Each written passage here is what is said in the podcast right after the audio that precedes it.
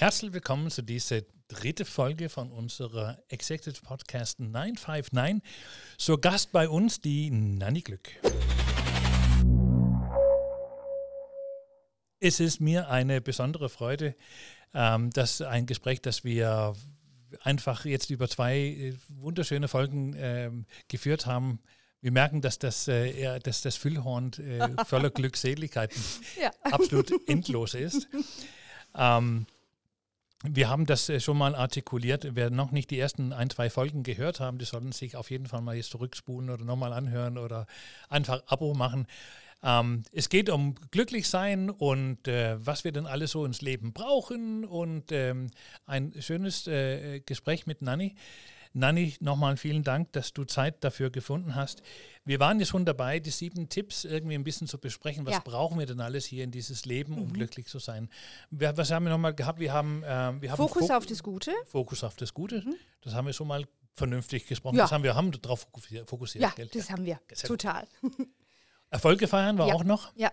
Ähm, da war eigentlich die These, ähm, glaubst du, Glaubst du, dass die, die Menschen da draußen auch vergessen, ihre Erfolge zu feiern? Ja. Merkst du das? Ja, auf jeden Fall. Das ich mache ja auch viel ähm, Seminare oder mhm. Workshops oder auch mhm. über mehrere Tage mhm.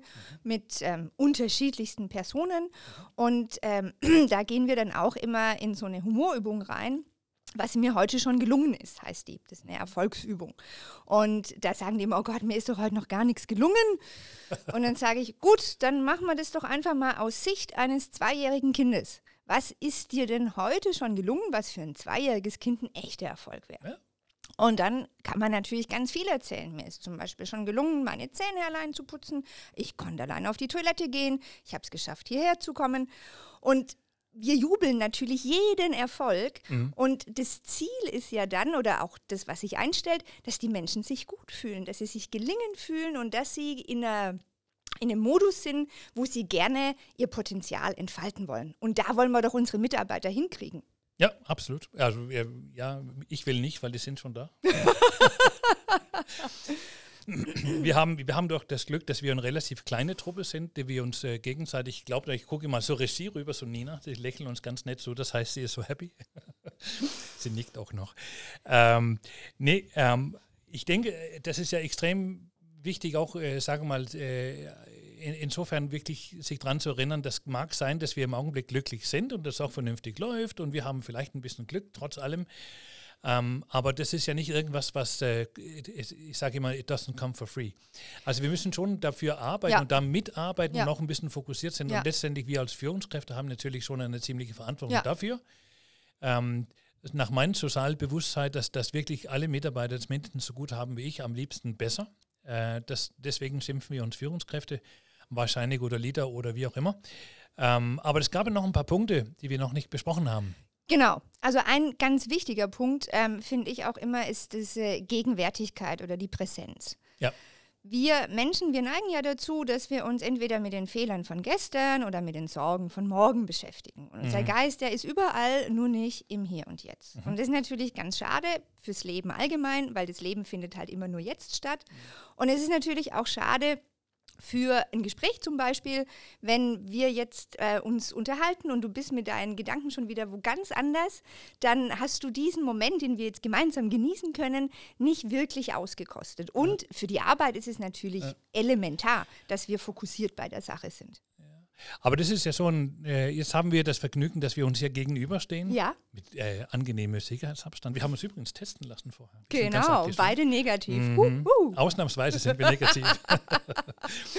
ähm, aber ist es nicht so ein bisschen dieses digitale Dilemma, dass wir gerade auch ja. jetzt selber tatsächlich auch ein bisschen machen, indem dass wir so einen Audio-Podcast produzieren, dass irgendjemand mit Kopfhörer hört, anstatt sich äh, seine Familie anzuhören?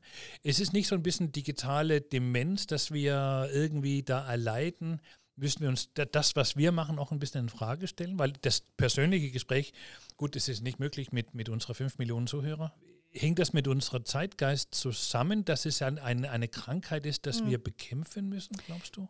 Ja, also es ist auf jeden Fall eine Tendenz, klar. Also wenn wir ich kenne das selber. Ich habe mir zum Beispiel TikTok bewusst wieder runtergelöscht, weil ich Hab da ich einfach gehabt. Zeit verliere.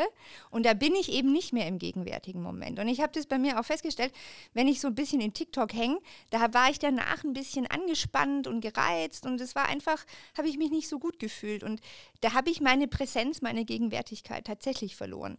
Und darum geht es, glaube ich, dass wir uns immer wieder bewusst machen, was mache ich gerade eigentlich? Also wie stehe ich zum Beispiel gerade da, dass ich mir meine Körperhaltung zum Beispiel bewusst mache, da kann ich immer gut ins Hier und Jetzt kommen. Und auch wenn ich jetzt Digitales konsumiere, dass ich diese Entscheidung bewusst treffe, dass ich zum Beispiel sage, hey, das ist so ein super Podcast, den möchte ich mir jetzt bewusst anhören. Und abonnieren, unbedingt. genau. Aber nicht, dass ich mich verliere, wenn ich eben unbewusst dann weiter scroll, weiter zapp oder was auch immer mache. Du hast auch noch Humor auf, Ja. dein, auf deinen Zettel. Ganz Da versuche ich mich immer gerne damit, aber das kommt nicht immer gut an. Warum kommt Humor äh, immer so schwierig an bei Ja. Menschen? Also das, was du jetzt ansprichst, ist ja tatsächlich das über die kognitive Ebene. Also zum Beispiel Ja. einen Spruch zu machen, einen Witz zu machen.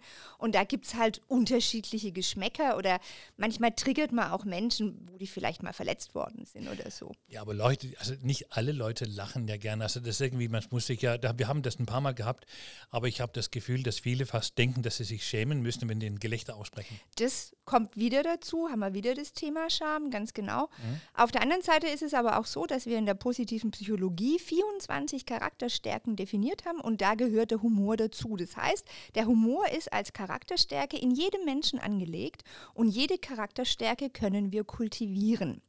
Und wenn wir jetzt wissen, dass humorvolle Menschen, die sich selber nicht ganz so ernst nehmen, ihr Gegenüber nicht ganz so ernst nehmen, die Welt nicht ganz so ernst nehmen, viel besser mit Herausforderungen zurechtkommen und viel resilienter daraus hervorgehen, dann lohnt es sich ja wirklich in die Charakterstärke Humor zu investieren und seinen eigenen Humor ein bisschen zu trainieren. Ha, da haben wir ein wichtiges Wort erwischt. Resilienz. Ja. Genau.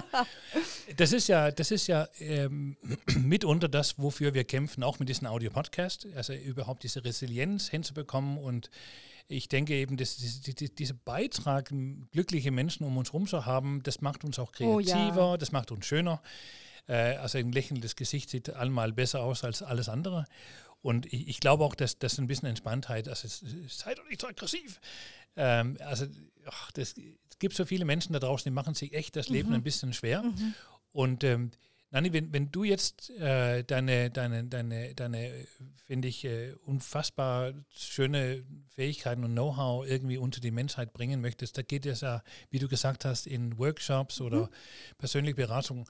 Wie, wie lange dauert sowas, wenn man sagt, jetzt habe ich hier eine Abteilung 20 Mann, wie oft müssen die dann die Nanny so hören, bevor das denen spürbar besser geht? Also es hilft natürlich schon einmal ein Seminar zu machen, wo man einfach Impulse kriegt. Okay. und Inspirationen kriegt. Und ich bin ja immer ein Freund von der 1%-Regel. Also wenn ich ähm, in ein Flugzeug einsteige hier in Stuttgart und losfliege und nur 1% Kursabweichung habe, dann komme ich wo ganz anders wieder an, wenn ich einmal um die Erde fliegen würde, wie in Stuttgart. Also das Jo. heißt, wenn man nur ein bisschen was davon macht, aber das dafür regelmäßig, dann kann ich ganz viel verändern. Also kann so ein Seminar schon ein Erfolg sein, wenn jemand einfach eine Inspiration kriegt, wo er sagt, oh, das kann ich super in meinen Alltag integrieren. Wenn man nachhaltig was verändern möchte, dann ist es immer gut, sowas sieben, acht Wochen lang laufen zu lassen, mit einmal in der Woche zum Beispiel. Denn man weiß einfach, auf, über diesen Zeitraum hin können sich Gewohnheiten etablieren. Also zum Beispiel, wenn man sagt, äh, man möchte einfach mehr den Fokus auf das Gelingende legen, man möchte Mitarbeitergespräche führen, die wertschätzend sind, die anerkennend sind, ähm, man möchte vielleicht auch mehr Komplimente geben, was auch eben das Betriebsklima gut verbessern kann, dann ist sowas über einen längeren Zeitraum einfach nachhaltiger. Nachhaltigkeit brauchen wir auch sehr viel. Wir haben äh, jetzt äh, über mehrere Teile haben wir äh, ein, finde ich, ein extrem spannendes Gespräch ähm, hier gehabt. Nanni, ähm, ich freue mich sehr, dass du Zeit gefunden hast, äh, deine Gedanken, dein Know-how mit uns zu teilen. Euch da draußen, ich würde euch äh, einfach empfehlen, äh, schaut euch mal die ganzen Links an, stalkt mal ein bisschen die Nanni Glück. Ähm, sie kann Sachen, ähm, die uns glücklich machen. Das ist schon mal ein Klick wert, würde ich sagen. Nanni, vielen Dank für deine Zeit. Ich bedanke mich. Euch da draußen vielen Dank fürs Zuhören und bis recht bald wieder. Ciao.